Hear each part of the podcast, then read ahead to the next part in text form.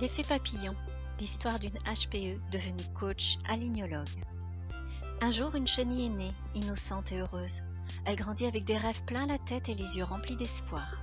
Elle a ri, crié, cheminé, grimpé, roulé. Parfois, elle a sangloté en tombant ou en dévalant des pentes. Mais elle s'est toujours relevée et mise en action, avec l'idée que rien ne pouvait l'arrêter et que tout était possible.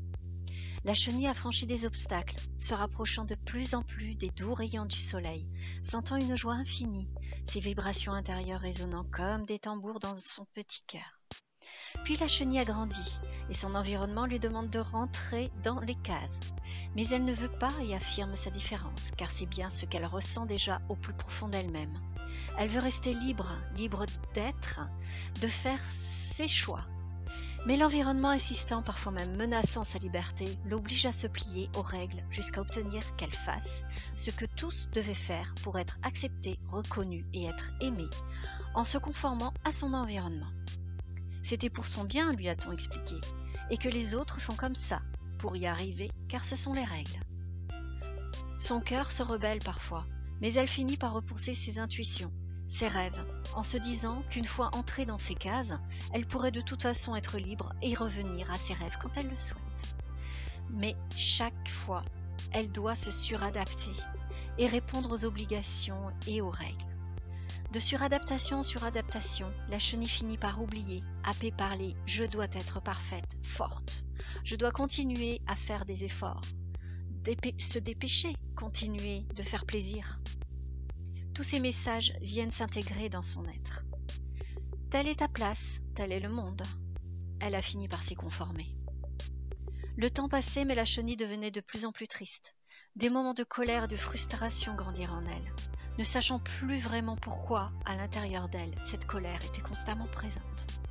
Cette, comme prise dans un tourbillon rempli de vide intérieur, elle ne s'écoutait plus, complètement coupée de son être intérieur. Elle s'accorde alors plus du tout de temps pour elle, afin de ne pas se retrouver face à face avec cette douleur intérieure. Mais ce vide intérieur grandissait, laissant place à des manques, des frustrations et de plus en plus de colère. Allant chercher amour, compassion et sécurité à l'extérieur pour combler un vide intérieur de plus en plus béant, elle se sentait vide et éteinte. La chenille était asservie, son corps lui envoie des signaux qu'elle n'entend pas et ne comprend pas. Des réactions physiologiques et corporelles incompréhensibles dont le corps médical et les examens donneront aucun diagnostic. Des crises d'angoisse permanentes, des réactions de peur, de panique étaient de plus en plus fréquents. Mais tu as une situation confortable, une famille, qu'est-ce que tu as? On ne te comprend pas. Tu as tout pour être heureuse, qu'est-ce que tu veux de plus? lui a-t-on dit. La chenille ne savait pas elle-même mais elle se sentait mourir chaque jour un peu plus. Puis, le corps de la chenille s'est arrêté, net, malade, épuisé, cramé, incomprise par son environnement face à cette immobilité si soudaine, et qui manifestait de l'indignation face à cet arrêt. Elle n'avait pas plus d'autre solution que de se retirer, résignée, perdue, se sentant isolée et incomprise. Elle lâcha prise d'un coup et entra dans son cocon.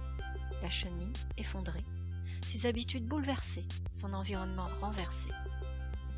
La prise de conscience de la chenille allait peut-être enfin commencer. Elle s'observa et se rendit compte qu'elle portait des vêtements trop serrés, un surpoids qui l'étouffait, des chaussures qui lui déformaient les pieds, sa tête serrée comme dans un étau et un dos complètement brisé. La vie qu'elle venait de vivre ne lui convenait pas. Elle voulait autre chose, vivre une, vie faite pour elle, un chemin à la taille de son cœur. Clouée sur place par son petit corps, elle regarde son passé comme un miroir brisé, par lequel elle vit son vrai reflet. Cette épreuve, qui aurait pu la paralyser, lui permit de se tourner en elle. Et c'est en retournant sur le chemin de son passé d'enfant qu'elle se reconnecta enfin à ses valeurs, à ses besoins, à ses rêves. Alors tout s'enchaîna, elle finit par se libérer de ses chaînes à chacun de ses pas. Elle entra enfin en contact avec qui elle était vraiment, son être, son âme blottie à l'intérieur dans son cœur. Malgré sa reconnexion, elle se mit à chercher toute excuse pour cacher des peurs qu'elle ne voulait pas affronter. Je suis trop ceci, pas assez cela, c'est trop tard. Je suis pas légitime. On compte sur moi quand même. Mais elle finit par accueillir ses peurs, ses doutes. Elle travailla sur son mode de pensée, cherchait l'origine des messages, des émotions. Elle alla chercher ses croyances racines pour s'en libérer et se donner le droit d'entrer en contact avec sa puissance intérieure, car elle sentait bien qu'une infime vibration, telle une douce chaleur familière, était en train de renaître en elle, et lui faisait du bien et l'apaisait.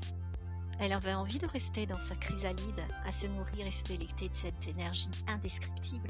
Cette énergie devenue amour se remplit en elle et combla ce vide immense qui l'avait tant de fois effrayée. Puis elle réalisa que sa boule de colère et ses frustrations et ses émotions et ses pensées négatives avaient enfin complètement disparu. Elle se sentait libre, enfin. Ça y est, la chenille est enfin prête à sortir. Sa force intérieure la guidera et la rassurera. Et puis, elle a toute confiance en son intuition, trop longtemps écartée, à laquelle elle a appris à se reconnecter. Elle est prête à prendre son envol. C'est décidé. Elle s'autorise enfin à écrire son histoire. Maintenant, elle sort de sa chrysalide. Elle s'autorise à briller et à offrir son cœur de géant et tout ce qu'elle a de meilleur en elle pour aider les autres à s'autoriser à leur tour d'être la meilleure version d'eux-mêmes et ainsi devenir inspirante.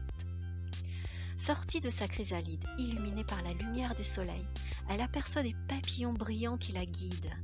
Elle utilise sa force pour rester alignée à qui elle est. Elle s'accroche malgré tout à contrevent. Le chemin est même périlleux et s'y aventurer dans cet environnement, elle le sait, ô combien il peut s'avérer dangereux. Mais son corps devient fort et son amour intérieur la rassure.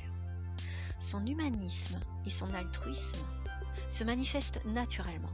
Son hypersensibilité, son intuition, son énergie la guide la petite chenille devenait un magnifique papillon.